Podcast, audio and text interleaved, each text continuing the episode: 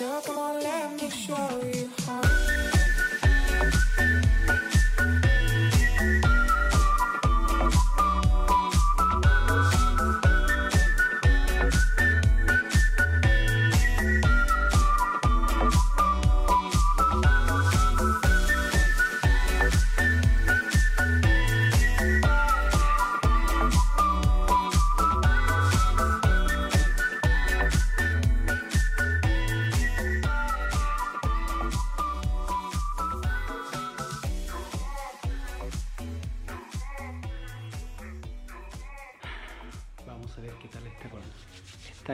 Hace un poco de frío.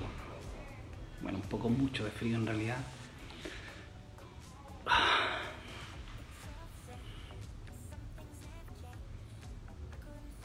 Bien. Qué buena. Mira, aparecen muchos amigos por acá. Y viene por acá mi querida compañera que me va a acompañar hoy día.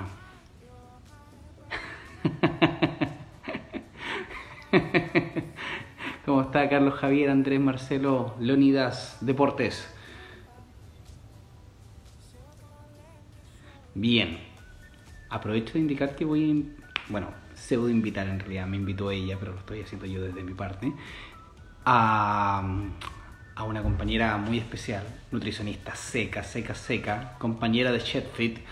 Eh, y vamos para allá ahora con todo. La vamos a invitar que podamos conversar un ratito. Oli, Sí. ¿Cómo está ahí? bien, ¿y tú? Bien, un poco motivado, nervioso también. Me cuesta un poquito hacer live, pero le vamos a hacer el empeño. Yo me hice un tecito, así que estoy con Ya. un tecito acá porque igual hace frío. Sí, está súper helado. Tú estás ahí en Calama, ¿cierto? Sí, pero igual es frío, porque bueno, es que en verdad es extremo, desierto es así, Sí. mucho calor, pero frío igual, así que Bueno, hay... Mira, hay mucha gente Sí, es parte de... Hay mucha... Bueno, nos está saludando la Katy Kaises, nuestra fiel amiga de siempre. Ay, mi Katy, coach. Sí, Mira, está mi hermana, la Cata, me está acompañando, deben estar- están ahí todos escuchando ya Ah. creo, en, en la Sí. cocina. está toda la familia involucrada. Está bien, está bien, me gusta. Tengo Mira, ahí... está la Nikki, mi amiga mística astral, la Nikki Grasso. Ah, verdad. Sí, me acuerdo de ella. Está por ahí mis compañeros también. Algunos están en una lística por ahí también. Mira, bueno. Está mi mamá también. Chanfle. La suegra de Chile. no. La suegra de Chile. Mira, está A la Game Ane. lo amo desde antes, dice la Katy. Qué tiempo. Bueno, mira, No. cacha, nos quieren hacer sticker, el Carlito, Carlito Javier, bueno, Carlos harto Javier, material para el sticker- grupo. Y tenemos el sticker del año con Carlos Javier. O sea, después de ese, dudo que haya otro mejor. Carlitos, después de ese no hay otro sticker. ¿Se escucha muy bajo? Mira, me dice la Cata que se escucha bajito. Ah. Pero. ¿te escuchas tú muy bajo o los dos? Claro. Avísennos, por favor, así como, y así para ir ordenando el, el tema. Sí. A lo mejor le tiene que subir el volumen nomás desde el teléfono. ¿Sí? Súbanle el volumen nomás. Súbanle el volumen, Cata, porque estamos ok, nos están escuchando bien. Eh, bueno, sí, pues si bien eh, yo te había hecho la invitación para hacer un live, para que hablemos un poquito de, de entrenamiento, de lo que tú haces, si salen eh, preguntas de nutrición también, pero ahora eres tú el que me está invitando al... En sí, Sí. va a quedar en tu cuenta en el fondo. ¿Ya? Eh, eso, podríamos comenzar contándoles qué está haciendo el profe Game y quién es el profe queremos saber quién es el profe. Esta entrevista recuerda que es absolutamente recíproca. Después te toca a ti, así que afírmate con las preguntas que me hagas. Ya. Ya, bueno, mi, mi nombre es Kane Velázquez, como saben varios, soy el profe Kane. Eh, soy profesor y fisioterapeuta. Me dedico especialmente a lo que es la formación del trabajo de pilates, el control motor y la funcionalidad, que son como aspectos separados dentro de un mismo punto. No es lo mismo funcionalidad que entrenamiento funcional, lo dejo más o menos en claro. Sobre lo mismo, eh, estoy viendo a Carlos Javier que habla del quemador de grasa, ya empezamos. y principalmente trabajo sobre esa vía, sobre lo mismo trabajo por planificación deportiva, lo que hago que se reconoce como el coworking deportivo, que es un trabajo simultáneo entre el profesor y el alumno, donde no es estereotipado el tipo de entrenamiento, sino que vamos viendo según las necesidades de la persona. Tengo muchas alumnas que son bailarinas de ballet, como personas que practican arterofilia, y otros que son deportistas o personas diabéticas o que están en un proceso gestacional. Por tanto, cada persona tiene una necesidad distinta y un gusto distinto por el ejercicio. Por tanto, la principal virtud de esto es generar el hábito. Y en, y en el hábito generamos la estrategia y la planificación, que es más o menos como la, la forma y la metodología que estamos trabajando.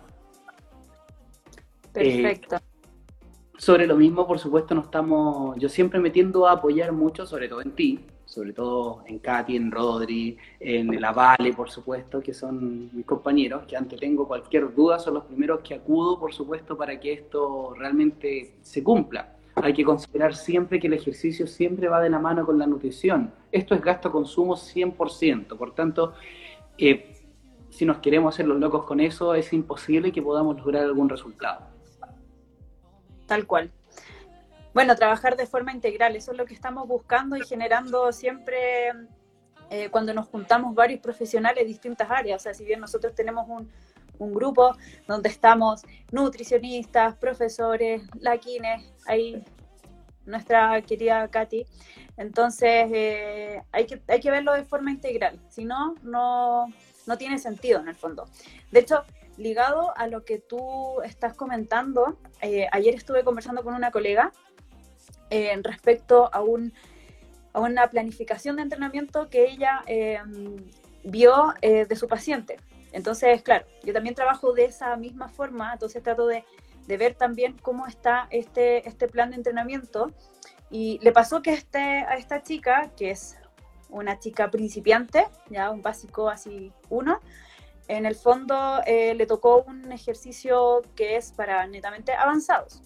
De hecho, yo le explicaba a, esta colega que, si bien yo llevo cinco años aprox entrenando, ese tipo de ejercicio para mí es muy difícil, es muy difícil. Entonces, eh, ¿qué pasa si ella no hubiese revisado este, esta planificación?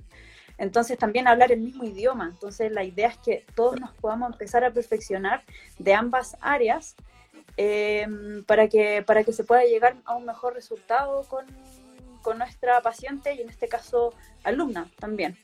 Entonces hay que, hay que igual verificar y por eso es importante el, trabajo tan integral.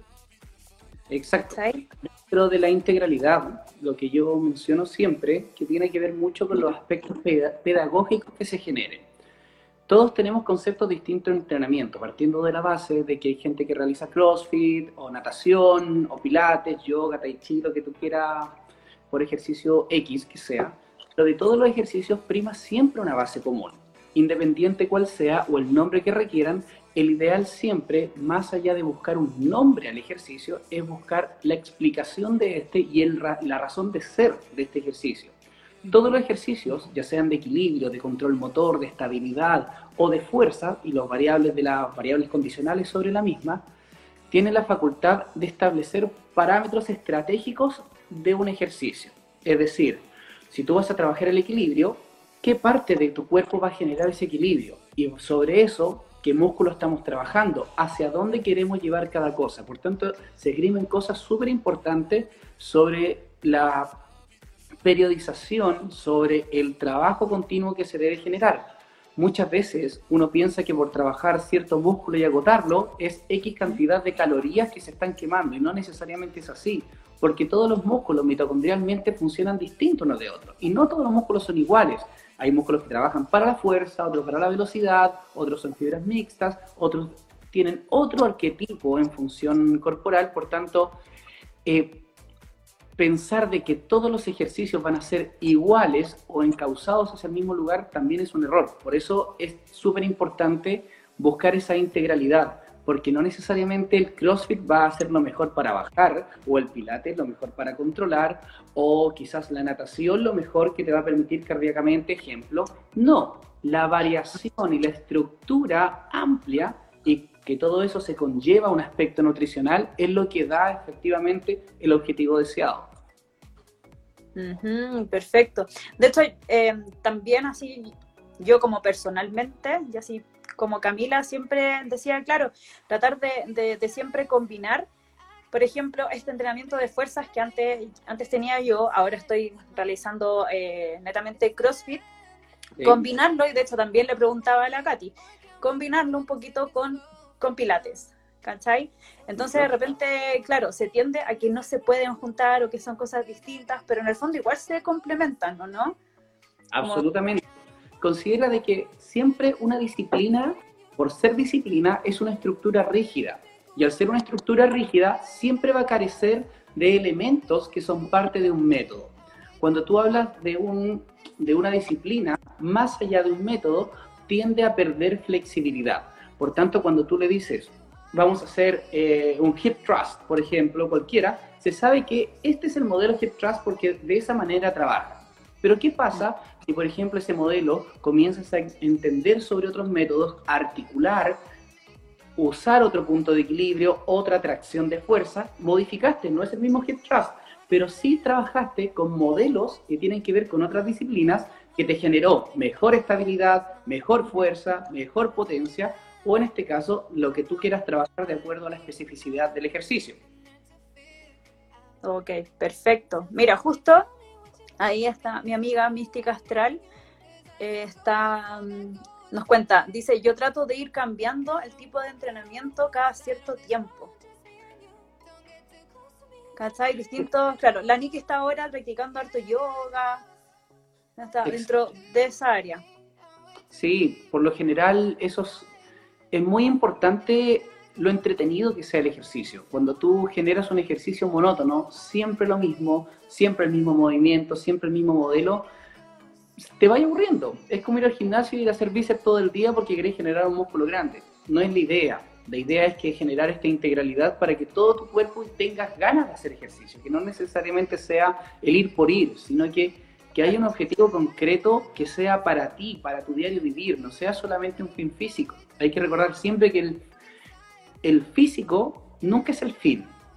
Eso se logra, eso es parte como del medio, del proceso. El fin como la consecuencia también. Exactamente, siempre el fin, bajo un aspecto de wellness claramente, siempre tiene que ser la integralidad y sentirse bien y mejor después de hacer ejercicio o de lograr ciertos objetivos deseados en este caso. Nunca buscar solamente el bien que, no, es que yo quiero ganar músculo y chao. No, al contrario, tiene que ser un ejercicio integral, tiene que ser algo que a ti te permita que cada vez quieras hacer más, que no sea un impedimento de tu vida ni tampoco una carga, sea al contrario, algo que puedas mantener constantemente.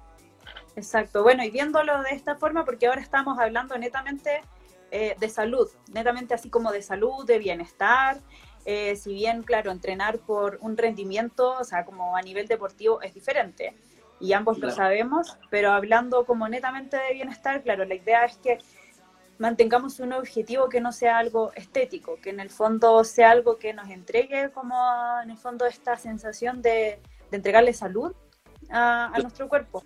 Y tú tocaste un punto súper importante porque a mí también me pasó en su momento que hacía el puro gimnasio, puro gym y qué sé yo, eh, me terminó pasando la cuenta y me aburrió porque en el fondo me terminé estancando en este en esto. Entonces cuando llegó la, esta, eh, esta pandemia, en fondo me vi enfrentada como, como a decir, chuta, ¿qué hago ahora?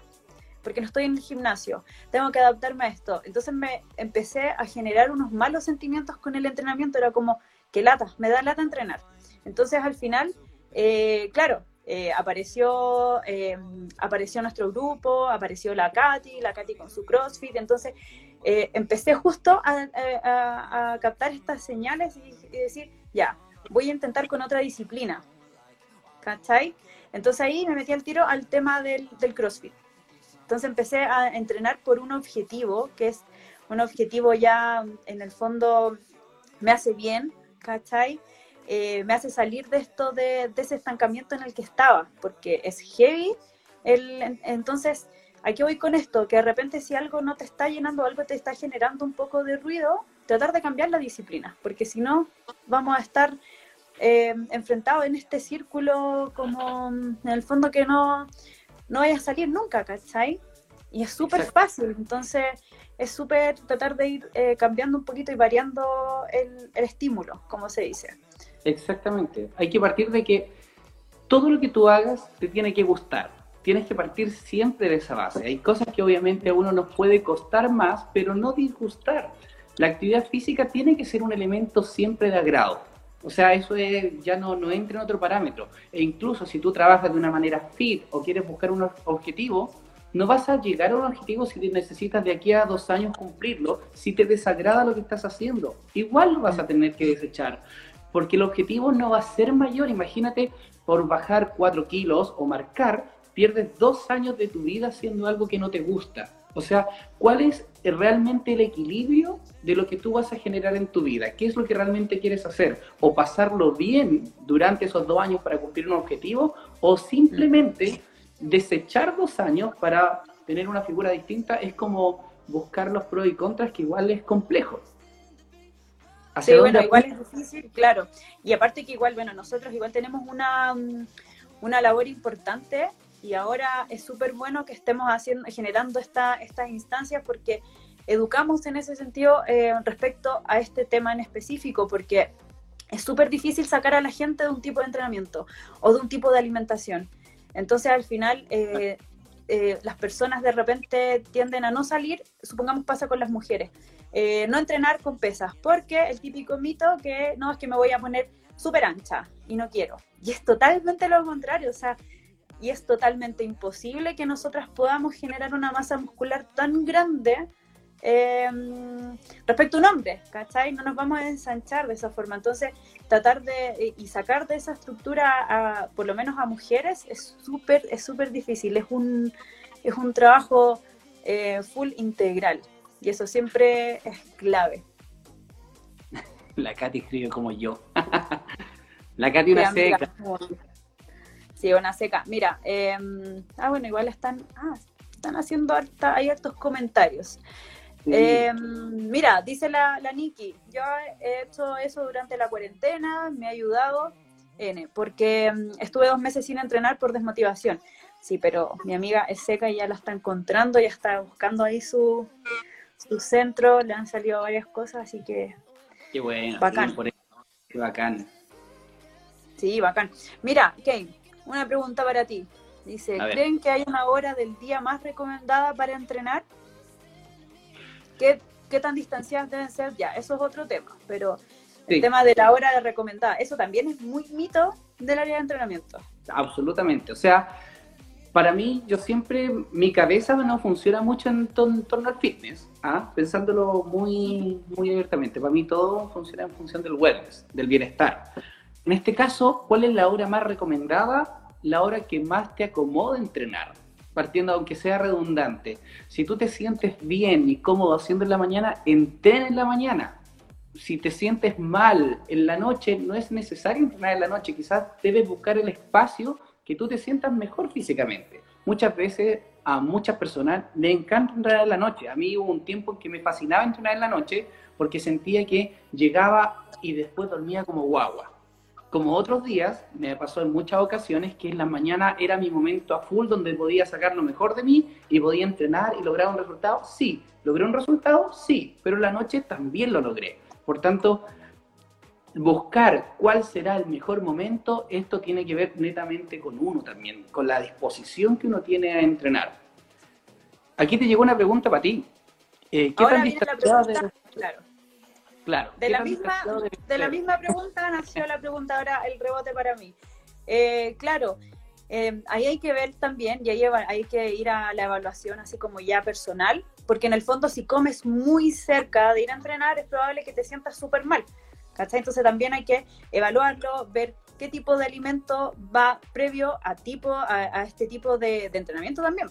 ¿cachai? Porque si vamos a ir a hacer eh, una hora de ejercicio de fuerza, es muy diferente a ir a una, mm, a una clase de zumba, ¿cachai? Entonces, muy distinto. ¿ya? Pero la idea es que igual haya un rango importante de 30, 40 minutos para que no vayamos a entrenar con, con esta sensación como del estómago muy pesado.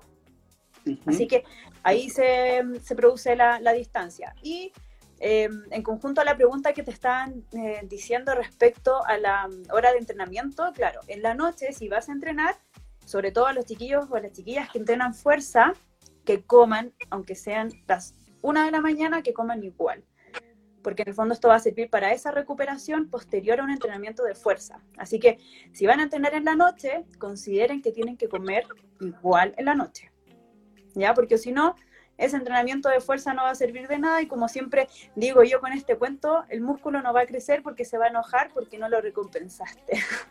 ¿Cachai? Entonces, consideren también el tema de entrenar en la noche y comer. Exacta. Bueno, esa medida también está más que para el trabajo de fuerza, para la hipertrofia muscular, para el crecimiento muscular en sí, ¿o no? ¿O solamente para un trabajo? la medida que tú le estás dando para comer necesariamente es para la fuerza o para la hipertrofia muscular. Para la fuerza, para la hipertrofia, para en el fondo recuperar también, ¿ya? Para todos los objetivos, ojalá tratar de, de alimentarse de mejor forma. Obviamente para el objetivo de hipertrofia o fuerza y también para la recuperación va a ser muy distinto. Es distinto de acuerdo al objetivo que tenga la persona. Para alguien que quiere hipertrofiar, o sea, obviamente se considera más comida y en cuanto dependiendo de, mm, obviamente, todo más personalizado. Exactamente. Te pregunto, creo que hay una pregunta que va como a uno, a los dos en realidad. Una alumna, la Lili, que es Liliana, una morella. ¿Qué opinan del ayuno intermitente? Cami, es todo tuyo. Mira, el, ayuno intermitente ha estado súper así como de moda últimamente, pero es más que porque lo llaman como una dieta.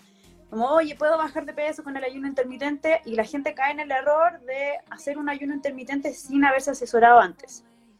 ¿Ya? Entonces, el ayuno intermitente, más que una dieta, es un protocolo de ingesta. Es como yo, esta alimentación, la, eh, la ingreso a mi cuerpo en el fondo. Entonces existen distintos protocolos. Entonces yo recomiendo, si van a hacer un protocolo de este tipo, es que siempre se asesoren con un nutricionista en este caso para que lo puedan eh, evaluar eh, en esta, de esta forma, ¿ya? Porque ¿qué pasa? Muchas mujeres sobre todo lo hacen y las mujeres somos súper ansiosas de por sí. Entonces lo pasamos pésimo. Si tenemos un ayuno y estamos esperando, no sé, supongamos desde las 12 de la noche hasta el otro día a las 16 horas, ponte tú, estamos hasta acá, o sea, no, queremos comer, queremos comer, entonces ese es el error en el que caen, así que tratar de siempre que sea asesorado y que, mm, y que se estudie el caso a caso, ¿ya? Y sobre todo el objetivo, ¿para qué? ¿Ya? Porque no es una dieta, en el fondo, no es así como que quiero bajar de peso porque entonces voy a comer menos, no, la idea es que te vaya bien. Simplemente. Es como, es como el entrenamiento en ayuna, que siempre antes que se, se, se decía, no, que voy a quemar más grasa con este entrenamiento en ayunas y al final es no pasa nada. Es, demasiado mínimo la diferencia entre uno con otro. La única diferencia que se ve si te fijas para entrenar con ayuno intermitente o sin ayuno intermitente es que uno va depletado obviamente de lo que va a consumir y otro que no. No quiere decir que vayas a gastar mucho más o mucho menos. De, de hecho, es muy mínimo la sensación de esfuerzo y de cambio muchas personas se sienten mucho más cómodos entrenando justamente en ayuno. Tengo muchos alumnos que entrenan a las 6 de la mañana y se van, pero demasiado felices porque se siente que lo dieron todo y se sienten muy cómodos haciendo y les molesta estar con el estómago lleno, por supuesto, eh, en la mañana sin haber desayunado. Pero otros que no. Por tanto, también... Oye, eso es súper... Oye, eso es súper importante lo que estás mencionando porque me pasa que eh, cada vez que veo una paciente o veo a un paciente y me están eh, y estoy en proceso de evaluación y todo, me comentan respecto al entrenamiento en ayuna, ¿ya? Entonces también y me comentan porque no están en el fondo ambientados a desayunar temprano, ¿cachai? Entonces al final es como que, chuta, es que no quiero desayunar porque no me gusta y no estoy acostumbrada al desayuno y porque antes siempre nos decían, no, es que el desayuno es la, la principal comida del día, es la comida más importante, entonces al final hay personas que no desayunan y punto. ¿Cachai? Entonces tampoco uno como profesional, en este caso, es como decirles, mira, ¿sabes qué? Em, como te voy a eh, decir que desayunes sí o sí, porque si no, eh, no vas a empezar bien tu día. Entonces yo tampoco como profesional les puedo imponer eso. Entonces por eso hay que estudiar siempre el caso a caso. Si quiere entrenar en ayunas y si se siente bien, perfecto. Si quiere empezar su primera comida a las 12 del día, perfecto. Pero que sea todo en el fondo el, el caso a caso. ¿Cachai? Mira, dice, de hecho la Lili dice, sí, yo no, te, yo no desayuno hace siete años y todo bien, todo bien, tengo más energía. ¿Cachai? A, ese, a eso es lo que, lo que uno, lo que, lo que se espera en el fondo. Exactamente. Bueno, ese podríamos decir que no es un ayuno intermitente, es un ayuno permanente prácticamente. Es un ayuno permanente. Entonces, en el fondo, tratar de que, de que sea de que sea bien personalizado también. Y nosotros también jugamos un rol importante yo creo que en el fondo, em, yo creo que el último tiempo he estado bien así como reflexiva con el tema de mi trabajo con respecto a los planes de alimentación porque siento que, y me pasó después de ver a una, a una paciente que estaba súper estructurada, que era tan estructurada con todo en su vida que me pasó como, chuta, ¿cómo la saco yo de la estructura? ¿cachai? Acá quizás me voy a ir un poquito en volada, dale, pero fue como, chuta, ¿qué puedo hacer yo con ella? Porque yo, si sigue con esa estructura, yo puedo em, generar un trastorno, ¿cachai? Un trastorno alimentario. Entonces yo no quiero ser de, de, esa forma y no quiero instaurarle así como lo que tiene que hacer y lo que no tiene que hacer, sino más bien también hay que escuchar el cuerpo.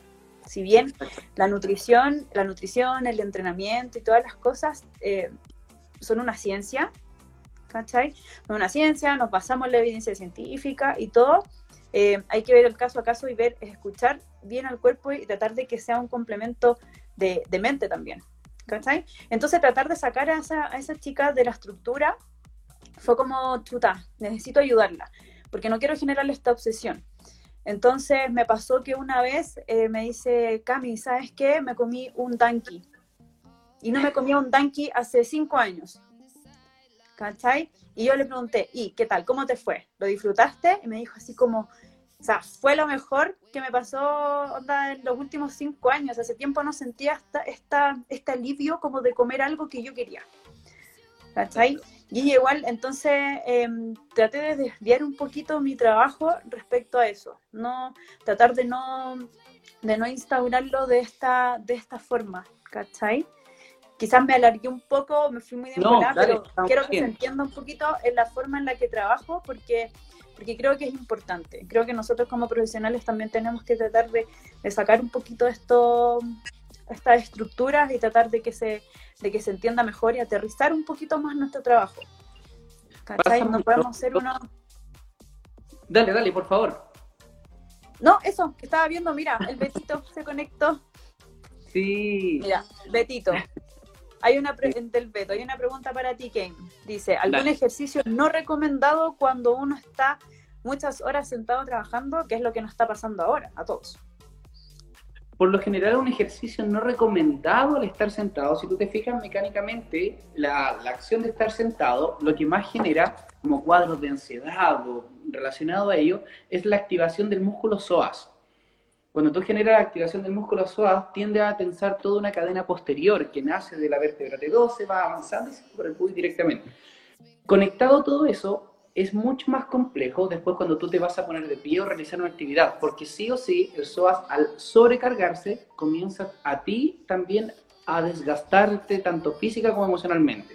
Por lo general, lo más recomendado y lo no recomendado es seguir dándote, por ejemplo, el trabajo a la musculatura del psoas en este caso, por ejemplo, las rodillas al pecho, por ejemplo, que generan mucha tracción hacia ella, o los abdominales tipo crunch, que generan con extensión de pierna, también eso genera mucha fuerza y desgaste sobre lo mismo.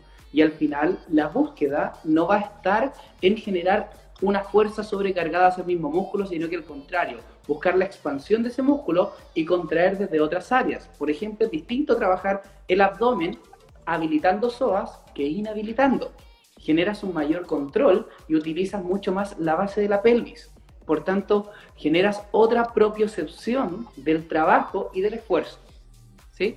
Por tanto, respecto a la pregunta del Betito, ¿qué, ¿qué ejercicio no es tan bueno? Seguir abusando de la musculatura del psoas y seguir trabajando musculatura, sobre todo lumbar. Siempre es recomendable trabajar bajo una idea postural, trabajar desde la musculatura subescapular, abdominal, de glúteo medio, para que esta persona sedentaria no adquiera una posición más enquilosante, sino que más bien pueda proyectar hacia arriba sin generar ese nivel de tensión muscular que se generó por estar tanto tiempo sentado.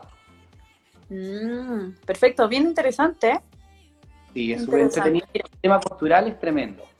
Oye, sí, yo quiero ahora un poquito hablar de eso antes que le voy a responder. Mira, los chiquillos están así puro leseando.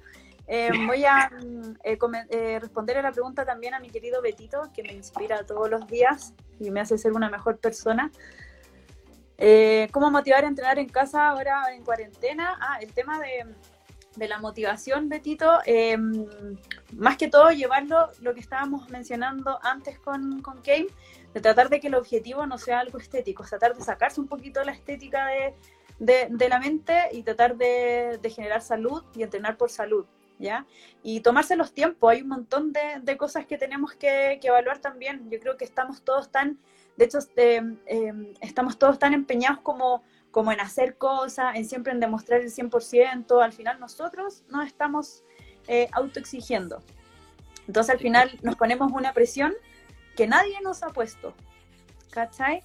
Entonces al final hay que tratar de, de tomar nuestros tiempos, no todas las semanas vamos a estar de la misma forma, no todas las otras, no todos los días vamos a estar tan motivados.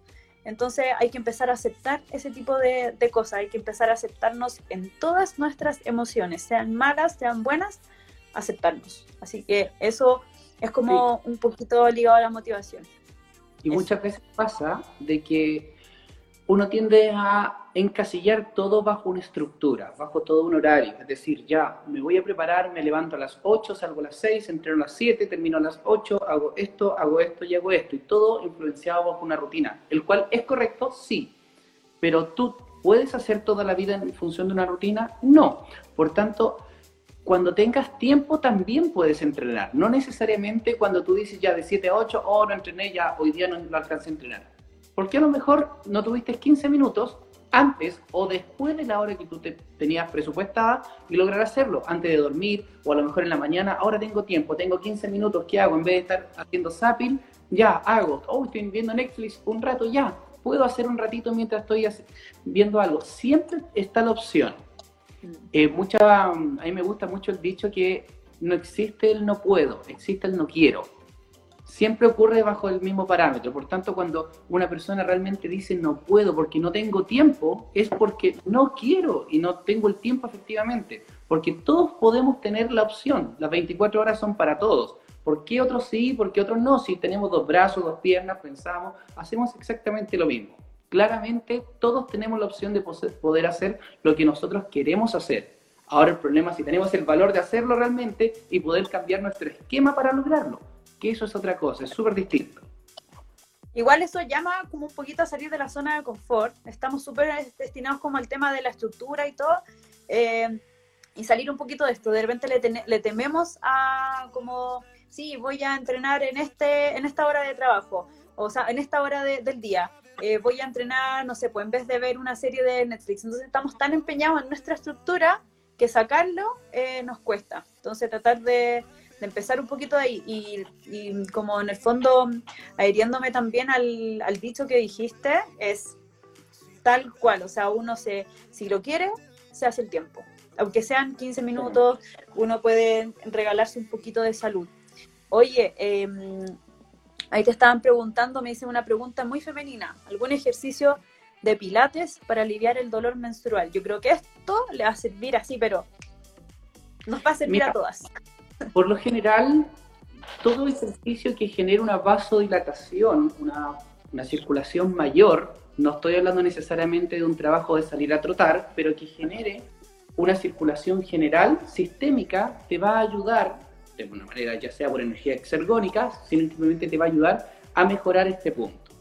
Por lo general, el trabajo cuando tú tienes una fuerza menstrual, en este caso, genera mucha fuerza sobre todo en la base de la pelvis. De hecho, es el momento en que menos quieres ocupar piso pélvico, lo único que quieres, me imagino, es que esto se vaya, que se suelte, ¿me entienden? Ese proceso. Por tanto, si lo piensas estratégicamente, tienes opciones de poder trabajar otras vías que pueden calmar relativamente ese dolor.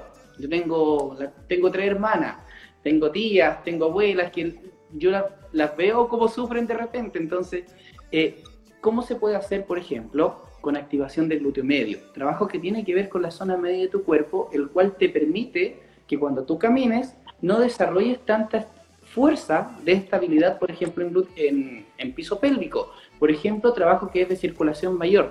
El caminar hace muy bien pero tiene que ser todo en su justa medida. Hacer un trabajo que no necesariamente sea de la pared abdominal, ejercicios de extensión abdominal ligera que le van a permitir ir soltando de a poquitito. Hasta el mismo masaje te sirve, no necesariamente hacer un ejercicio, regalonearse un poquito, es súper importante. Poder utilizar fuerza desde el cuádriceps y mucha elongación desde la zona isquiotibial y posterior. Eso te va a permitir drenar mucho más rápido y poder utilizar esta vasodilatación que te menciono para poder generar otros cuadros de activación y poder soltar de alguna manera la base pélvica. Perfecto. Bueno, está bien igual, porque en el fondo, o sea, me hace sentido a mí que, te escuché bien atenta. Lo que sí de repente, eh, bueno, voy a hablar de mi experiencia. Por favor. cero, cero. Definitivamente tienes más experiencia que yo en ese tema. Claro, y cero, o sea, es como, no, onda, no puedo entrenar, ¿cachai? Es como, no, por lo menos el segundo día es así, no, o sea, imposible, no, me, no todo me pesa, todo es como, no, ¿cachai? Entonces ahí entre, entre entrenar y no entrenar y decir, ya, ¿para qué lo voy a pasar mal y no sé qué? Yo, por lo menos, yo eh, digo, no, no quiero entrenar. Prefiero descansar, etcétera, no sé, pero, pero claro, igual existen, existen estrategias también para, eh, para llevarlo, para saber llevarlo en el fondo. ¿Cachai? Pero ahí yo creo que podría cada uno escuchar el cuerpo y qué sé yo. Voy a tratar de, ver cómo me va con, estos tips tuyos. Pero yo soy bien así como de, en, ese, en esa semana, la mente. La mente es como la que... En planificación deportiva se utiliza mucho en ese momento también los grupos musculares para generar flexibilidad. Más que fuerza, más que fuerzas máximas, porque genera una mayor complicación. La mujer no está dispuesta absolutamente por variadas situaciones, por molestias varias. Por tanto, los trabajos de flexibilidad mejoran muchísimo más justamente en ese periodo también. Por tanto, eh, es súper importante saber cómo hacer la estrategia adecuada para no necesariamente perder el rendimiento. Tener un dolor menstrual no significa perder días, ni tampoco que vas, te vas a ir al hoyo con el entrenamiento o perder la planificación. No, a veces darse unos días es muy sano también, sobre todo si estás con un dolor. Es como, piensa que, no sé, es como si estuvieras lamentablemente enferma o resfriada o lo que sea, te das tus días y es sano y está muy bien. Sí, eh, totalmente. De hecho, también tú tocaste un punto súper importante, el tema del descanso, porque se ve en redes sociales que siempre se habla del entrenamiento, siempre, siempre se habla de la nutrición y todos estos dos factores, y súper bien. Vamos súper bien, pucha, estoy súper motivado. Pero ¿y el descanso? El descanso no siempre se considera. Entonces, el descanso se subestima mucho a la hora de, llevar un plan de, entrenamiento. Entonces, suele pasar que uno ve a, a, nuestras pacientes, alumnos, que en el fondo entrenan, ya voy a entrenar de lunes a sábado, todos los días. El domingo descanso, pero el lunes retomo. Y así, y se genera esto de estar entrenando así, entreno, entreno, entreno, entreno, y al final tienden a este pensamiento que es más es mejor. Exactamente. Y cuesta sacar de la estructura a las personas con que más no es mejor. ¿Cachai? Hay que tener estos puntos y estos descansos también de por medio, porque ahí es donde se genera la recuperación, la ganancia muscular y toda esta síntesis que, que, que ocurre en nuestro cuerpo. Entonces también hay que em, generar esto, esta conciencia también de la higiene del sueño y la higiene del descanso. ¿Cachai? Si bien nosotros somos bien activos, qué sé yo, pero hay que descansar también y hay que darle un cariñito al cuerpo, como dice ahí, la, ahí la Vale. Sí. Hay que, em, hay que darle un cariñito. Es súper importante eso. Absolutamente. Oye, el, un paréntesis, Álvaro me había, eh, me había puesto por ahí que descarguemos el video para después subirlo ahí a Spotify, al podcast. Lo vamos a descargar sí o sí. Bacán. Mira, se conectó la Barbarita, abrazo Barbarita. Sí, está la Bárbara, está también la Vale. Un abrazo para ambas también. Qué rico. Bacán. todos Oye, motivados, está, gusta, todo el equipo, está todo el equipo, me encanta. Em, eso, pues, a ver, hablando así como, como estos temas, bueno, en, en redes sociales da para mucho también, pues, si ese es el tema, hay que tratar de, de empezar a filtrar un poquito la información. Absolutamente. Aquí Felipe Miranda dice, se sabe que en Chile el 86% de la población es considerada sedentaria. ¿Qué plan de acción tomarían para cambiar este panorama a nivel país? Uh, me gusta, me gusta esta idea. Pucha, ojalá se tome en serio, pues ojalá la- la- las políticas públicas respecto a- a- al deporte y a la vida y a la vida sana o sea, fueran distintas, ¿cachai? De repente, eh, eh, ¿qué pasa ahora con este tema que querían hacer educación física de forma, mm, en el fondo, opcional? Es algo sumamente ridículo, ¿cachai? Entonces se está dejando de lado algo que es súper importante, que es la vida sana. Entonces siempre eh, eh, nos cierran las puertas, ¿cachai? Entonces ojalá siempre tiene que haber un complemento de todo. De hecho, voy a hablar por la parte de, nutrición. Eh, es súper importante que de una vez por todas nosotras, eh, nosotros como nutricionistas, estemos en los colegios, estemos en los jardines, estemos haciendo educación alimentaria desde temprana edad. Entonces, eh, yo creo que también en el fondo esta pandemia, si bien nos ha traído muchas cosas malas, eh, eh, nos trae una oportunidad en el fondo para crear estos hábitos. Si bien estamos en la casa, estamos con mucha ansiedad, estamos con mucho estrés, hay un montón de preocupaciones, yo creo que son de, de todos, obviamente. Eh, por ejemplo, los papás, las mamás tienen esta oportunidad de poder crear estos hábitos con los niños porque ya los niños ya tenemos una situación terrible con los niños respecto al sobrepeso, la obesidad, entonces al final eh, tratar de generar estos hábitos porque tenemos el control, tenemos el control de, de- de los niños ahora, de su comida, de su entrenamiento, entonces es todo en conjunto, ojalá alguna vez en la vida nos puedan pescar a nosotros para que podamos estar en esta área, en esta área de la, de la formación, ya a nivel ya educativo. Esa es por mi parte para tratar de, de generar buenos hábitos. Respecto Sí. al sedentarismo, claro, o sea, ahí el tema de la educación física, yo no sé mucho cómo es el, cómo es el tema, pero en el fondo eh, llamar un poco a que, a que nos empezamos a mover más en el fondo. Claro, en teoría se había dicho en un inicio, antes de estos cambios de que fuera optativo, de que iban a haber cuatro horas de educación física y dos horas de electivo. Eso era en teoría. En muchos lugares se hizo, sí, pero la gran mayoría no. ¿Por qué? Porque por lo general es, ese tipo de programa no es tan conveniente porque Chile funciona mucho por estadística. Por tanto, ¿qué es lo que requería mucho más? Tener horas de lenguaje, tener horas de matemática y se incrementaron mucho más de esas horas. ¿Por qué? Porque eh, en Chile se cree que mientras más horas de trabajo se tienen, más productivos somos. Y esto no funciona así. Pero lamentablemente es así como funciona todo. Entonces, aplicando más horas, generaban mejores CINCE. Y a nivel país, a nivel sudamericano, quedaban considera- considerados bajo un par de puntos más. ¿Qué ocurre en un colegio? A mayor CIMSE, más subvención, más lucas te llegan, más cosas de innovación. Por tanto, ¿tiene una lógica? Claro, tiene una lógica económica. Pero en función de los niños, Mm, difícil. ¿Por qué? Porque las pruebas también tienen mucho sesgo, porque hay muchos colegios que preparan las pruebas, no necesariamente cuando tú preparas para una prueba estás entregando el conocimiento, solo estás entregando lo que tú sabes para esa prueba, no necesariamente la generalidad. Es como cuando tú estudias para la PSU, ¿te estás preparando con todos los conocimientos? No, un preuniversitario enseña las alternativas básicas para poder lograr eh, rendir una, una buena prueba, pero no necesariamente te prepara para la, la mejor educación.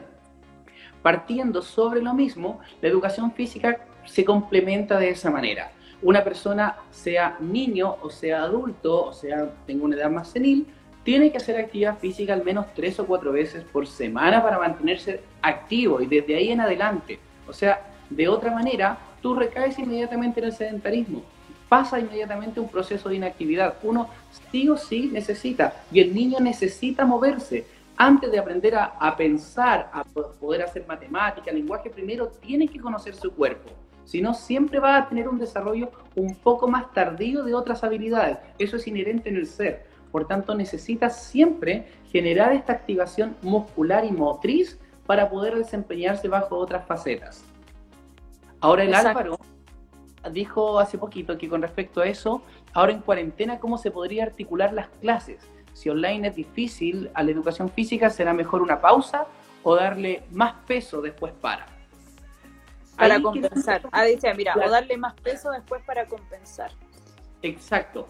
Aquí yo voy a un tema súper importante, que qué tanto podemos tener un niño frente a una pantalla, eso es importante, y más que frente a una pantalla, frente a la cantidad de estímulos. Yo, mi hijo tiene 8 años y está desde las 8 o 9 de la mañana hasta las 2 de la tarde en su colegio, lamentablemente. Y a mí no me gusta. Sigue el, el currículum, por así decirlo, del colegio, pero a mí no me gusta. Está demasiado tiempo con dos horas de lenguaje, dos horas, y yo creo que está aprendiendo un tercio, porque más trata de buscar hacer reír a sus compañeros que realmente de estudiar. Y tampoco quiero que estudie esas dos horas pegado frente a una pantalla. Trato de sacarlo como sea, en el momento que sea. Entonces, es súper complejo y el cuadro de educación física es aún mayor, porque imagínate que es hacer, ya con lo difícil que es hacer clases online a adultos de nuestra edad, imagínate lo que es para un niño. El niño lo que más necesita, además de moverse, es el tacto, la sociabilización donde nosotros más estamos como sociedad perdidos es en la empatía. Y la empatía no se desarrolla en lenguaje, no se desarrolla en matemáticas, se desarrolla en educación física. Todos los aspectos valóricos están en un juego, sobre todo en un niño. Por tanto, es demasiado importante este año perdido para la actividad física en un niño, porque el desarrollo ya va a mermar. Por tanto, sí o sí hay que buscar la estrategia. ¿Cuál creo yo que es la mejor estrategia? Lejos para la educación física, el apego. Aquí es cuando el papá y la mamá, los tíos, los abuelos, los sobrinos se tienen que hacer famosos, jugando con el niño, dándole actividades, corriendo, saltando, ya movemos. Si no puede, busca un video, hace crossfit con el niño, sí, hace zumba con él, sí, que se mueva 100%. Si al niño le gustan los juegos de video, ponle un juego de video que se mueva y que se mueva y que le dé y que le dé, pero que necesita moverse. El niño, imagínate, hay, hay personas que están en 50 metros cuadrados que el niño está mirando el techo y mira la tele y no hace nada más. Imagínate a eso sobrecargarlo con clases de 9 a 2 de la tarde todo el día. Y si no, ya deja y para que el papá trabaje, jugar juegos de video o hacer alguna cosa. Claro. Y mal, pues al final no hay movimiento, es nulo es muy complejo. Es súper complejo porque, mm, porque en el fondo, claro, también ahí se evalúa el, caso a caso y, viendo también cómo está la situación familiar también. Por ejemplo, acá dice eh, Safri 27, dice complejo con los niños. Un experto en trabajo así como motriz con niños, un amigo muy querido. Buenísimo, mira, porque dice complejo con los niños de con los niños de colegio en tiempos de pandemia. Los profesores ya son los entes, eh, ya no son los entes directos del aprendizaje, sino que hay que enseñar al apoderado cómo poder educar. Claro, yo creo que sí, pues también obviamente es una educación completa, o sea, tanto a los niños como a los apoderados. Eh, por eso también me digo con la parte de nutrición en los colegios, si bien onda, nosotros no podemos llegar, claro, instaurarle algo a un niño, pero también tiene que ser a través eh, con los papás, ¿cachai? Con los apoderados, entonces que la educación sea completa, porque no me sirve de nada decirle a los niños, mira, ¿sabes qué? Em, en, una, en una clase de educación alimentaria, ponte tú. Darle esto al niño y mira, la alimentación es esto, qué sé yo, tanto, tanto, pero después llega a la casa y es como, no, pero acá se hace lo que yo diga, ¿cachai? Entonces al final el, el aprendizaje va para todos, va como para el núcleo familiar completo. Entonces eh, yo creo que va por ahí. Y lo otro que mencionaba y te escuché bien con el tema de, de los niños, que es súper importante porque yo creo que hablamos nosotros de repente mucho de adultos, muchos adultos, pero eh, enfoquémonos también un poquito en los niños y que los niños, claro, no van a ser igual que en el fondo esta generación es, diferente, o sea, los niños que están entre los 5, 10 años, es tan difícil porque aparte que el tiempo en pantalla es tremendo, o sea, para un adulto ya estamos con el celular, estamos trabajando en el computador, después nos vamos a acostar, no sé, a ver tele o Netflix, qué sé yo, cualquier cosa, y el tiempo en pantalla es tanto que en el fondo nos genera un trastorno en el sueño. Imaginemos eso a un niño. Tanta, tanta estimulación en el fondo, los deja así, pero están todos los niños a las una de la mañana todavía ahí, pues, ¿cachai?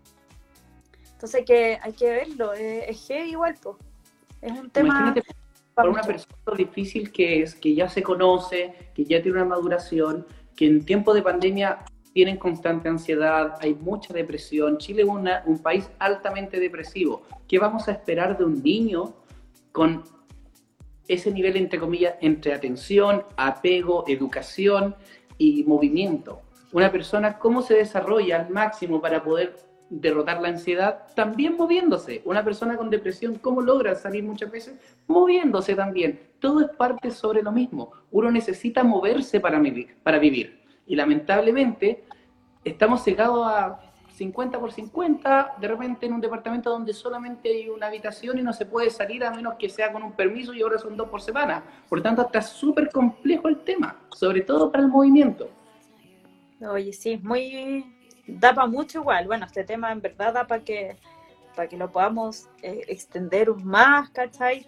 Eh, pero es heavy cómo, cómo nos ha cambiado la vida con esta situación mundial, en fondo. Así que hay que tener mucho ojo. O sea, no, yo creo que vamos a salir todos totalmente distintos después de esto. O sea, vamos a tener que hacer un cambio de, de chip también y un cambio de, de mentalidad. Es Tremendo. que de aquí hay que salir sí o sí bajo otra lista. O sea, no podemos volver a ser los mismos después de esta pandemia. Tenemos que ser mejor. Siempre he pensado de que los cambios en uno no existen. Uno o mejora o se mantiene como es. Uno no vuelve para atrás siendo malo, es imposible. Porque uno nunca vuelve a ser su versión. Solo se mantiene con lo que aprendió. Pero si tú cambias es porque mejoraste. Por tanto, ¿cómo no vamos a lograr un cambio de esto? ¿Cómo no vamos a lograr dar un paso hacia adelante y que no nos vuelva a pasar lo mismo? Que eso es lo importante. Totalmente. Había visto que, bueno, la Katy ahí se puso a mandar preguntas demasiadas y pero me agrada. Bueno, ahora donde vamos a... Mira, me habías invitado a este live. Ahora, hablemos un poco de qué... ¡Ah! De tu Ya. super entrevista. A ver. O sea, yo te pregunto a ti, por supuesto, ¿cierto? Tu super entrevista. Yo vine acá con tu super entrevista. Ah, Ya, vamos a ver. Eh, a ver, Cami, pensemos. ¿Hace cuánto tiempo te titulaste, Cami? Partamos por ahí. a ver, me titulé el 2017. Ya. 2017 porque, bueno, mi historia, mi historia educacional fue así como bien una turbulencia, fue toda una montaña rusa. Si bien me fui a Santiago, yo soy de acá de, del norte, Chuquicamata, Calama, me fui a estudiar y entré a estudiar veterinaria. O sea, estaba haciendo, me fui así para ser una, todo un médico veterinario. ya. Pero en ¿Y el camino pasaron cosas, sí. ¿Qué cosas pasaron? Que en el fondo, eh, cuando salí del colegio, obviamente sentía que quería ser la, eh, médico de, mm, de leones, me quería ir a Sudáfrica, ¿cachai? En su momento también estuve trabajando en el Windsor, eh, fue súper bonito, entonces, pero después igual me fue mal en un ramo, ¿cachai? Entonces al final fue un- este típico ramo que, pa, pa, que te, Ah, te pena todo a punto de que me echaran de la universidad, así todo mal.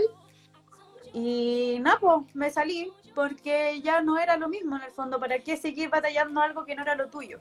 Si bien es como uno de mis hobbies aprender de, de animales, eh, dije ya voy a cambiar la, la estructura de, de mi vida. Y claro, siempre me gustó el área de salud, siempre me gustó la biología y todo esto, entonces me metí a nutrición. Así que entré a estudiar nutrición grande igual, como a los 24. Entonces al final era como la más grande, ¿cachai? Que entré así con, con puras compañeras de 18, po. Entonces al final era todo, fue súper heavy también, como llegar a este, a este núcleo donde estaban recién saliendo del colegio y yo ya tenía una historia ya de universidad avanzada, po. Entonces me pasó esto que que era como ya la matea, como que trataba de ayudar a mis compañeras, entonces, eh, bien así, mm, bueno, igual era muy entretenido, porque al final era como, "Hola, Cami, era como, eh, Cami, enséñame esto, Cami, ayúdame con esto, entonces, bacán, ¿cachai? Y nada, pues ahí me quedé en nutrición, siempre me ligué a la nutrición deportiva, siempre me metí también con esa, con ese objetivo, ¿cachai? Con la nutrición. Fue como, ya, voy a, voy a, hacer, voy a empezar a, a ver este cuento de la nutrición deportiva. Ahí conocí a Álvaro también. Álvaro fue uno de, de estos colegas influyentes, que yo siempre le digo que siempre fue influyente, y el Álvaro Damo, que no sé qué, que tampoco están así. Pero... Sí, no, sí, siempre trata de, este, pero él influyó mucho en mí. Entonces, en el fondo, eh, empecé a ver cursos, empecé a estudiar por mi lado, porque en, en, mi universidad tampoco había tanto de nutrición deportiva, tuve un semestre, entonces claro. me dediqué como a esta área, así que después eh, salí el 2017, después de un internado bien intenso. intenso, difícil. ¿Te generar ejercicio? ¿Siempre? ¿Cómo? ¿Tipo de ejercicio? ¿Siempre te gustó CrossFit o practicabas antes otro ejercicio? No, mira, eh, siempre, bueno, fue futbolista, futbolista pichanguera, ah. ¿cachai? De fin de semana, siempre estuve ligando ahí así como ya con mis amigas, la liga, qué sé yo. Así que ahí bien, bien futbolera. Eh, después me metí a la, mm, al área así como del running, ¿cachai? Yeah. Me metí así bien a, a correr, a correr. Entonces ya cuando ya llevaba varios, varias corridas de 10 kilómetros, dije, voy a ir por 21 kilómetros. Y me metí a una, una maratón de Santiago, el 2016. Ah, 2016 corrí mi primera media maratón y así, pero full motivada, onda. Desde diciembre entrenando, entrenando, me vine a Calama, salí a correr acá en Calama, entrenando así acá en altitud, así, ta, ta, ta, ya me metí a corridas acá, no, así, full motivada. Y eh, corrí esos 21 y después de eso me metí a entrenar eh, en el fondo eh, pesas. Me metí en gimnasio y empecé a entrenar pesas. Y ahí me enamoré un poquito del gimnasio, de esta estructura más fitness, ¿cachai? Pero salí un poquito de esa estructura después y entrenaba más por salud. Y el año pasado entre, eh, también corrí 21 eh, kilómetros, el 2019 también.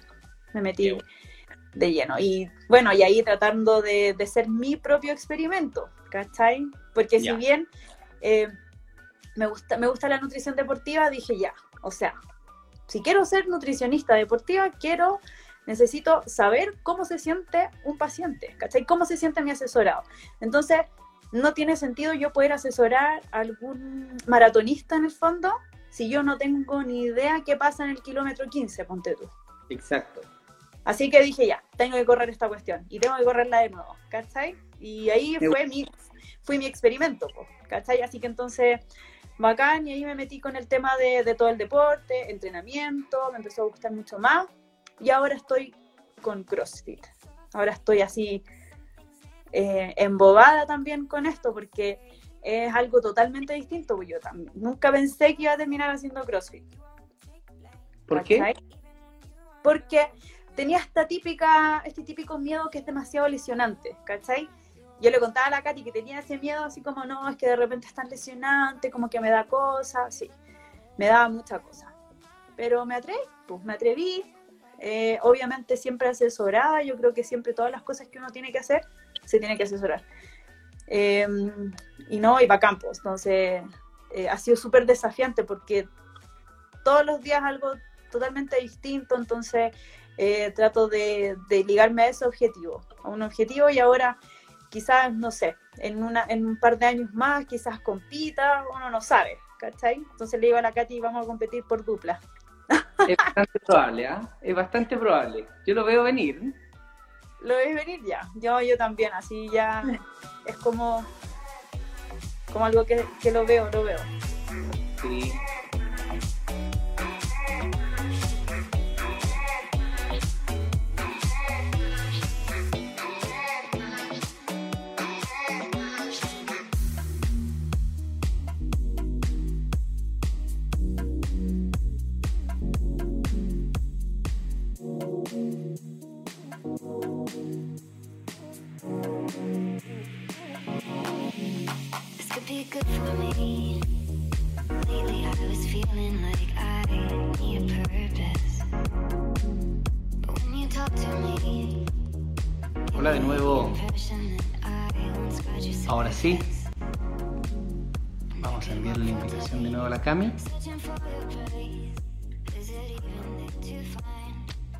Ahí estamos de nuevo. Ya, ahora sí que sí. bacán. ¿Qué pasa, Ragnar? El Carlito Javier. Ya. Bien, pues. Entonces, Estamos aquí, me están entrevistando. absolutamente. Estábamos en. Me estabas comentando sobre CrossFit, sobre entrenamiento, que estabas en Tuplas, eh, a punto de competir, yo lo veo venir.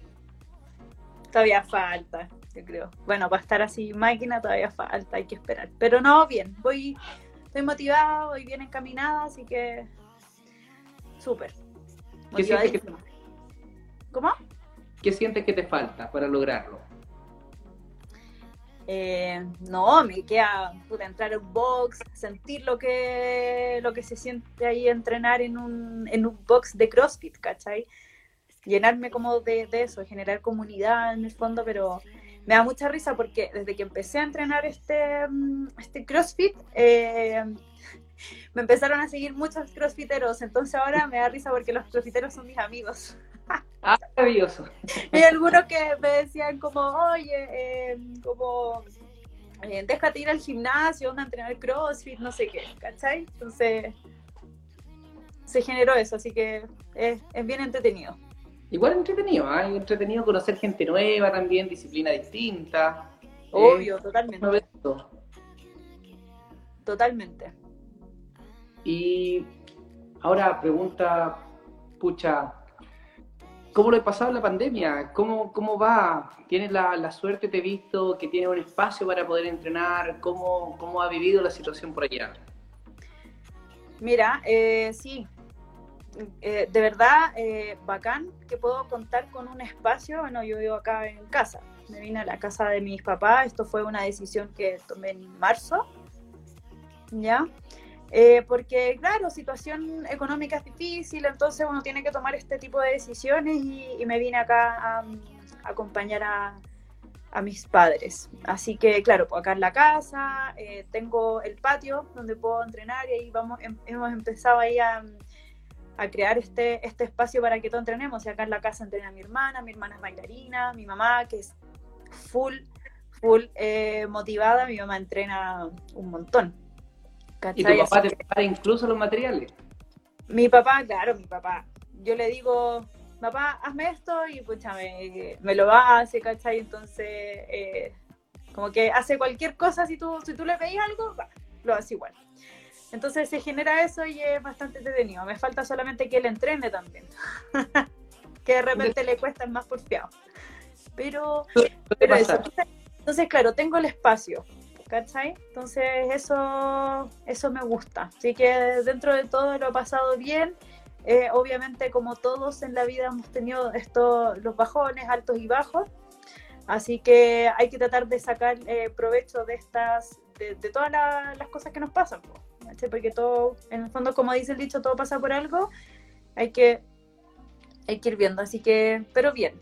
Me siento una persona bien afortunada y agradecida por estar con mi familia y por, por, ten- por estar tranquila en el fondo. ¿Se puede vivir con familia en pandemia entonces? Sin volverse loco. O sea, es difícil, es difícil la convivencia. Eh, piensa que yo me fui a Santiago el 2006, me fui a Santiago a estudiar un pollito, ¿cachai? Ahí en, en- en la capital. Y claro, pues me fui de la casa y ahora es como volver a vivir en la casa, volver a convivir con, Claro. con los padres es difícil porque obviamente eh, ha pasado mucho. pues. Entonces, como pasa, eh, las mañas, las mañas de tanto de ellos, tanto las mías, ¿cachai? Entonces todo es diferente. Así que es difícil, pero se puede, al final es la familia, ¿cachai? Así que no, pero, pero bien. Entonces, ha sido- Y aparte de acompañarse también.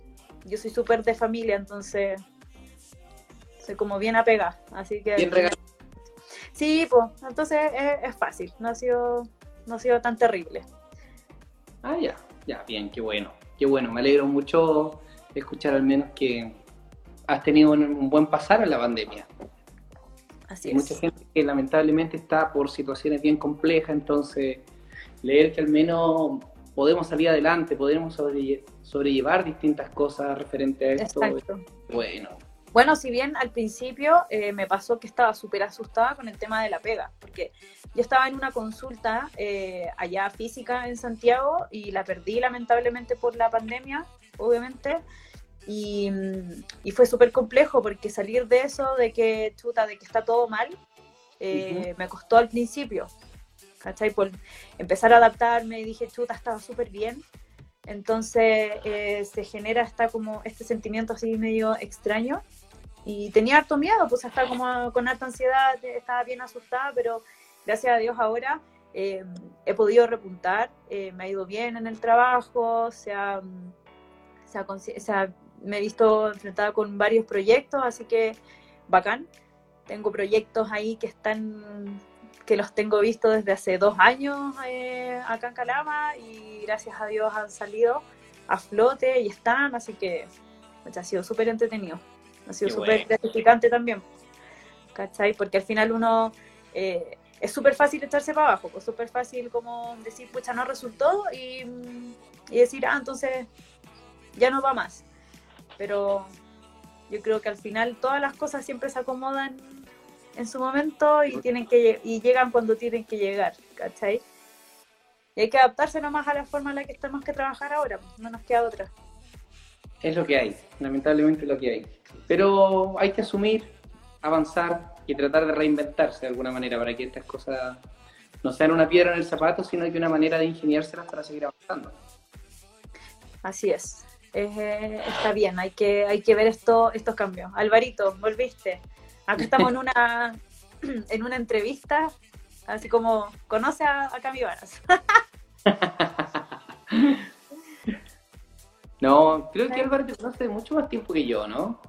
¿Cómo? Definitivamente. Álvaro te conoce hace muchos años, más tiempo que yo definitivamente, pero siempre me comentaba que quería agregar una amiga al grupo, que era bacán.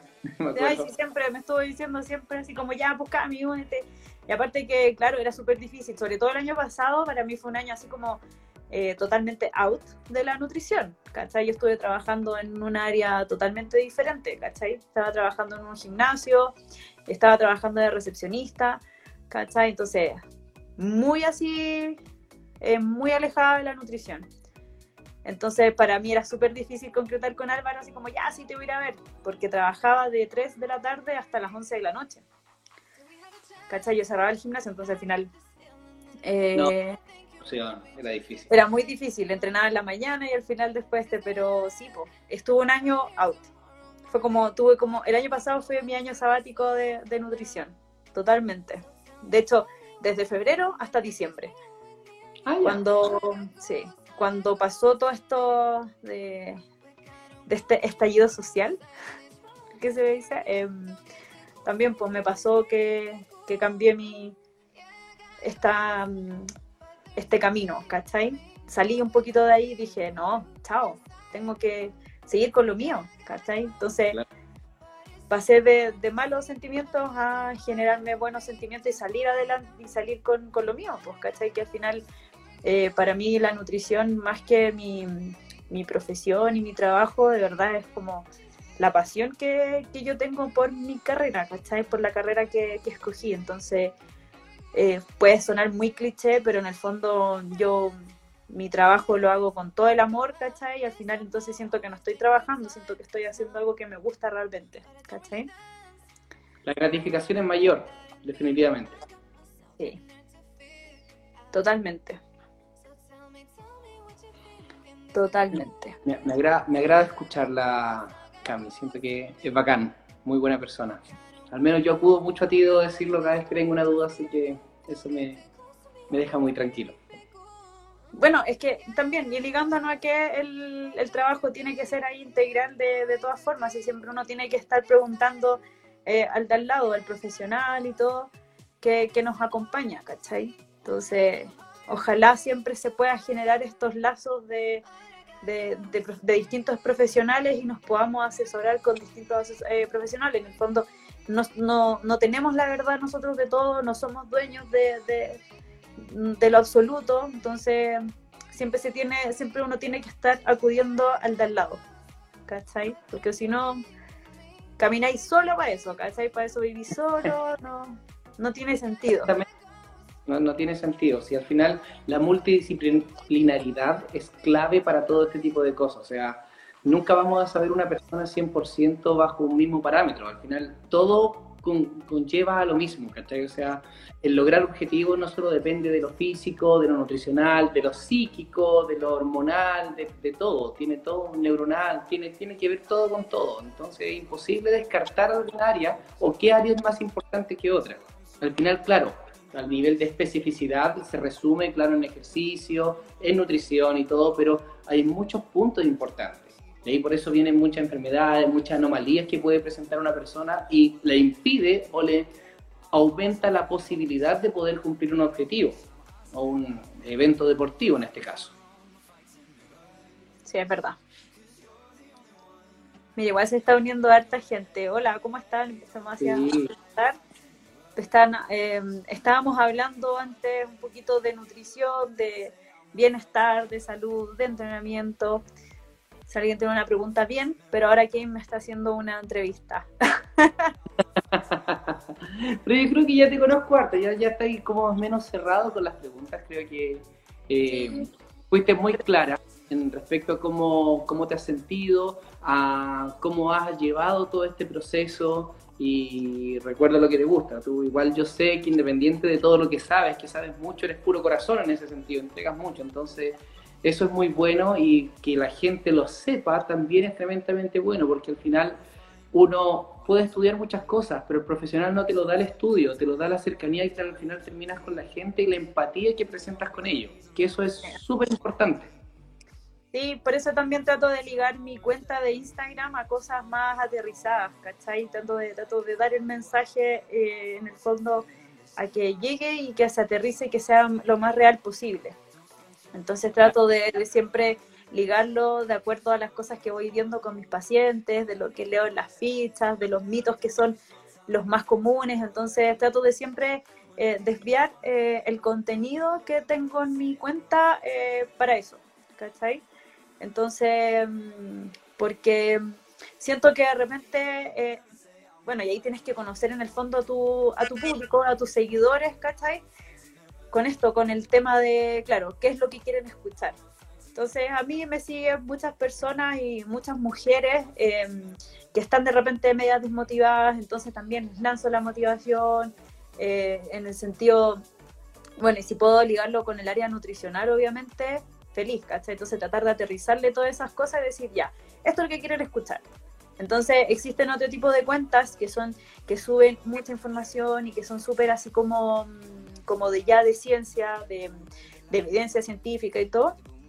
Y yo creo que a raíz de eso nosotros vamos aprendiendo y vamos en el fondo todos complementándonos. Pero mi estilo es eh, esto y esto otro. Y lo que quieren escuchar en el fondo. Por eso trato de aterrizarlo bastante. Y yo creo que también eso se nota, pues, ¿cachai? Se nota y a la gente le gusta, por lo menos a las personas con las que yo interactúo diariamente, les encanta. Entonces, por ahí va, va mi camino. Estoy súper de acuerdo. Totalmente. No hay más preguntas, parece, ¿ah? Así que nos quedamos con ellas, con las preguntas. Bueno, yo creo que podríamos em, tener otro live también para seguir generando eh, contenido, seguir generando estas instancias de conversación también, porque em, bueno, aparte que estamos, como estamos todos en las casas, es rico de repente así estar ahí tomando oncecita y viendo online, y escuchando algo que, nos guste. Así que hay de todo, pues. Y es bacán igual. Y así, yo creo que también en el fondo nos sentimos más acompañados. Es que yo creo que esa es la prima de todo, sentirse acompañado, sentir que, que no estamos solos, ¿cachai? Hay gente que a lo mejor está sola o está en familia, que eso no indica que se sienta solo o se sienta acompañado, solamente está la persona. Estas cosas de alguna manera ayudan a acercar el profesional al alumno, al paciente, y que entienda realmente el pensamiento real de la persona más allá de lo profesional, de que nosotros no somos solamente Em, eh, un canal de información, sino que nosotros estudiamos lo que estudiamos por amor a lo que nosotros hacemos y aparte de eso, por lo que queremos entregar en ayuda, en lo que queremos mejorar para cambiar las cosas. Eh, yo creo que esa es la parte más importante, o sea, tú quisiste ser veterinaria, quieres, eres nutricionista, o sea, siempre estás en pro de la ayuda de algo. En este caso, la educación física también eh, te, lleva lo mismo, o sea, siempre está en un proceso de empatía constante donde más allá del juego, más allá de la terapia, es la cercanía que generas con la persona y al final lo que a ti te logra hacer es generar lazos, que eso es lo más importante. Por eso la gente se hace tantas amistades en áreas recreativas, que la recreación es parte importante de la motricidad, del movimiento, porque así generamos lazos, que es lo, la clave de todo. Por tanto, el, el generar estos live también de alguna manera aterriza a que nosotros, como cualquier otra persona que esté dando un live, sepas exactamente que lo que estás entregando es de verdad, es, puro, es como no, no hay otra cosa que estemos buscando que no sea acompañarnos. Exactamente. No, tú bien lo dijiste, así que no, bacán, me encanta interactuar de esta forma. Aparte, es verdad, o sea, porque acá te, se puede conectar de repente pacientes, alumnas, entonces te están mirando y, es todo más espontáneo, ¿cachai? Entonces tratar de sacar un poquito de la estructura, así como que no, yo soy nutricionista y tú eres mi paciente y se genera esa barrera. Yo trato de siempre tratar de sacar esa, esa barrera y hablarle el, del tú a tú, ¿cachai? Entonces de repente tengo muchas pacientes que obviamente cuando estoy con asesorándolas tengo, las tengo en, en mi WhatsApp, entonces me hablan, entonces de repente igual hasta stickers les mando, pues, ¿cachai? Entonces igual se genera algo más entretenido y uno se tiende a relajar, porque cuando uno toma un servicio uno trata de como, no, anda, no puedo hablar con este profesional de esta forma, porque no sé qué. Hay que tratar de, sacar un poquito eso y de, relajarnos en el fondo, porque somos personas eh, comunes y corrientes en el fondo, ¿cachai? El empezar una carrera es lo que te genera más distancia al final con la persona, paciente, alumno, entre pares. No, no, no debe ser. Nosotros personas como cualquier otra, así como una persona es ingeniero, yo soy profesor y tenemos, y si no lo es, también es igual a otro, si lo es más, también es igual a otro, eso da lo mismo. Y, eso, y también se genera eso, pues también se genera eso de que, supongamos si tengo un paciente que es abogado, ¿cachai? También se da eso de que yo también puedo solicitar tu servicio en algún momento o preguntarte algo. Entonces, aprendemos siempre, estamos en constante aprendizaje. Los lazos y la cercanía son fundamental. Tengo muchas alumnas que, escucha, yo muy contento con ellas, que la pandemia lo primero que hacían no era preguntarme, profe, ¿dónde está haciendo clases? Sino, profe, ¿cómo está? ¿Cómo se ha sentido? Pero así, y esas son cosas que a ti te motivan obviamente a hacer cosas por otros también, porque es pasito a pasito vamos logrando empatía general, acompañarnos y estar presentes. Sí, pues yo creo que en el fondo esa es la esencia, y al final la esencia no, no cambia, ¿cachai? Uno puede tener muchos, eh, muchos cambios, uno puede ir generando harta eh, evolución, ¿cachai? Pero la esencia es lo que siempre va a quedar, así que eso en el fondo no vamos a estar siempre así, y si nos preocupamos por nuestra alumna, por nuestro paciente, siempre eh, eso se va a notar, ¿cachai? Y las personas lo, lo agradecen, así que muy entretenido y, y, hay que seguir con esta instancia porque si no. Me gusta. A ver si en otra ocasión hacemos y también hay más preguntas, por supuesto, vamos más a la práctica, a lo mejor. Esto es variable, o sea, lo que las personas también quieran escuchar, obviamente, y lo que podamos aportar en este caso. Bueno, y aprovechando, bueno, el live y aprovechando que se está uniendo también gente y he empezado a mirar cuentas conocidas, eh, profesor Game haciendo clases vía Zoom martes y jueves a las 7 de la tarde, así que únanse, clases de pilates ahí.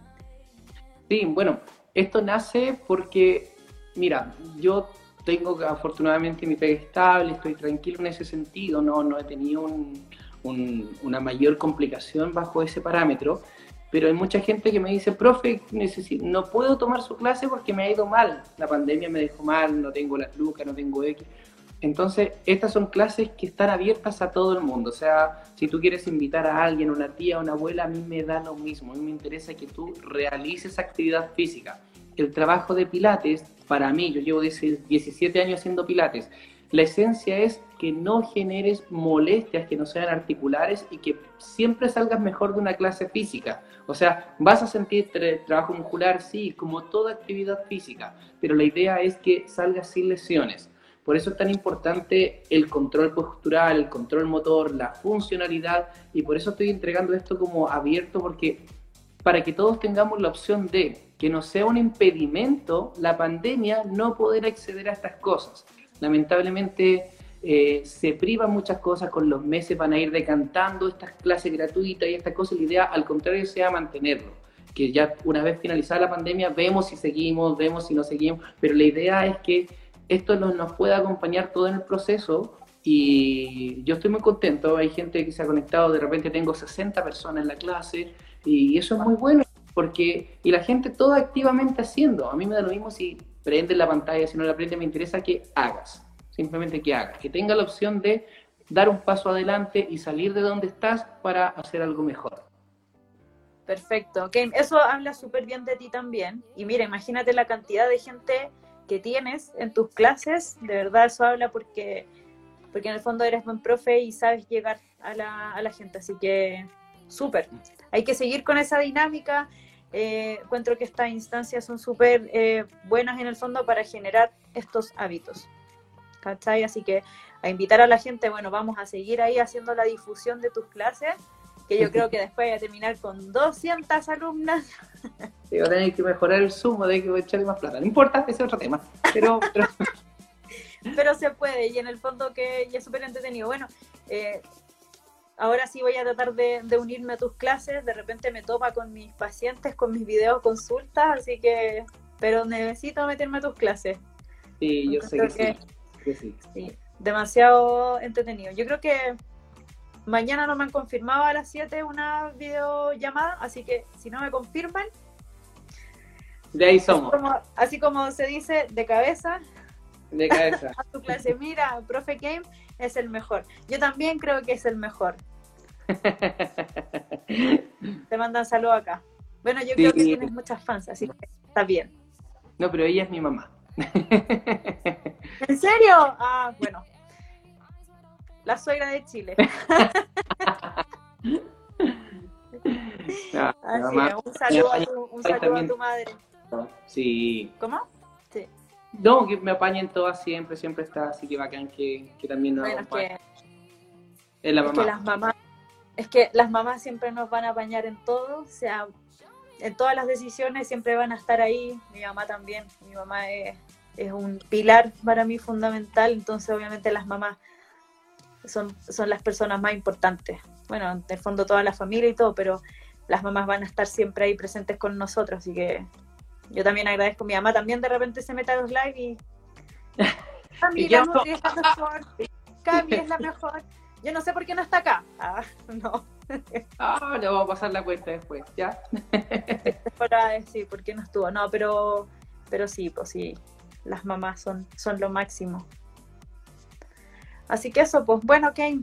Mira, Gabriel Torres, yo tomé una clase esta semana y quedé loco, cacha. Cacha. Bueno, oh, ¿verdad el Gabriel? ¡Qué bacán! Saludos, Gabriel. Espero verlo mañana. Qué Gabriel, bacán. te pasaron datos. Mañana. Sí, Mañana la clase. Súper. sí, él me contactó por su hermana y terminó tomando la clase él. Pero ese es otro tema. Yo espero la hermana también que se pueda conectar, así que bacán. Bien, pues. Ahí toda la familia bañando. Sí. Cami, yo te agradezco en el alma que me, me hayas invitado, o no autoinvitamos también, bueno, pero me hayas invitado definitivamente. Eh, es un lujo que haya querido hacer un live conmigo. Eres tremenda persona, yo se lo he dicho eh, en privado, en grupo y por live, y creo que sí o sí confío mucho en ti, sobre todo profesionalmente. Así que de verdad honrado de haber tenido un live contigo y espero que se repita pronto. Sí, por supuesto. po. Yo también, bueno, también puros sentimientos positivos para ti, así que también encuentro lo mismo, te encuentro un profe seco, súper profesional y bacán, pues que, que se pueda generar, bueno, dentro de las cosas lindas de la, de la pandemia, es que nosotros podamos habernos acercado más, así que Sí. con eso súper feliz. Eso, pues, y veámonos en otro live, obvio. Obvio, obvio que sí.